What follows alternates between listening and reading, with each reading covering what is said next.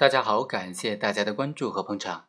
我们知道，在我们外出出差住宾馆的时候呢，往往会在路上，甚至是宾馆的门口，甚至是房间之内，发现这些卖淫嫖娼的小广告、小卡片。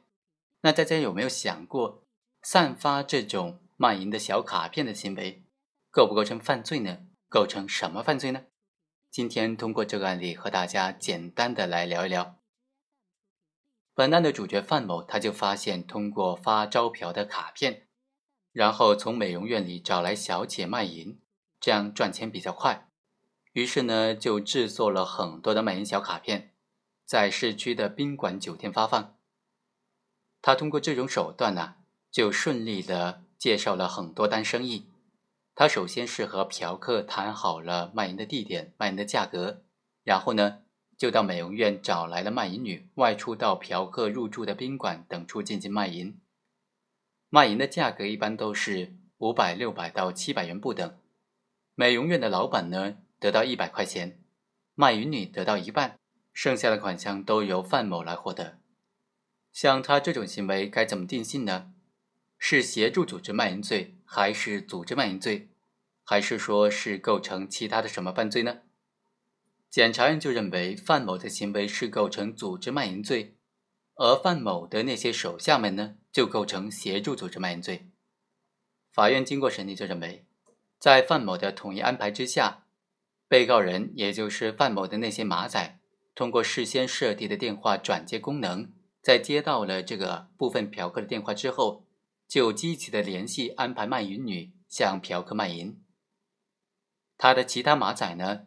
就直接到各个宾馆、酒店去发放这些招嫖的卡片，在卖淫女和嫖客之间牵线搭桥，所以这三个马仔的行为都构成介绍卖淫罪，而且三个被告人都有介绍多人或者多次卖淫的情形，属于介绍他人卖淫情节严重的行为。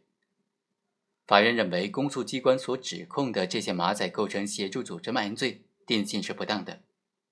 检察机关就不服，提出了抗诉。检察机关认为，范某对于卖淫活动具有一定的组织管理以及相关的协助组织工作，他的行为是符合组织卖淫罪的构成特征的。那么，他的马仔们根据他的指示来协助组织卖淫，安排卖淫女进行卖淫，发放招嫖的卡片等等呢，就应当认定为是范某组织卖淫过程当中的协助行为。所以。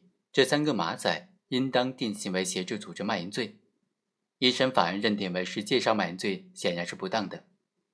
二审法院经过审理就认为，三个马仔根据范某的安排，通过在宾馆、酒店等地发放招嫖的信息卡，介绍他人卖淫嫖娼，他的行为都构成介绍卖淫罪，而且是共同犯罪。关于抗诉机关所称的应当定性为协助组织卖淫罪呢？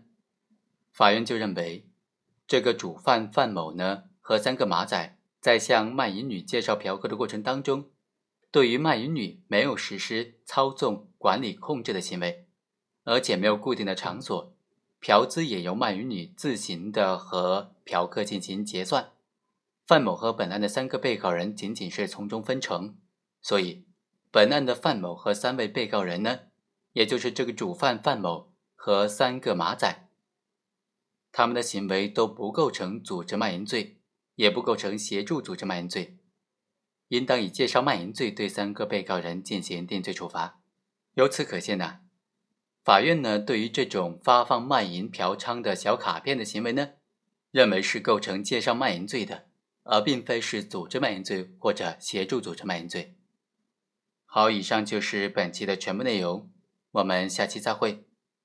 本文的作者杜开林。非常感谢作者对这个问题的分析。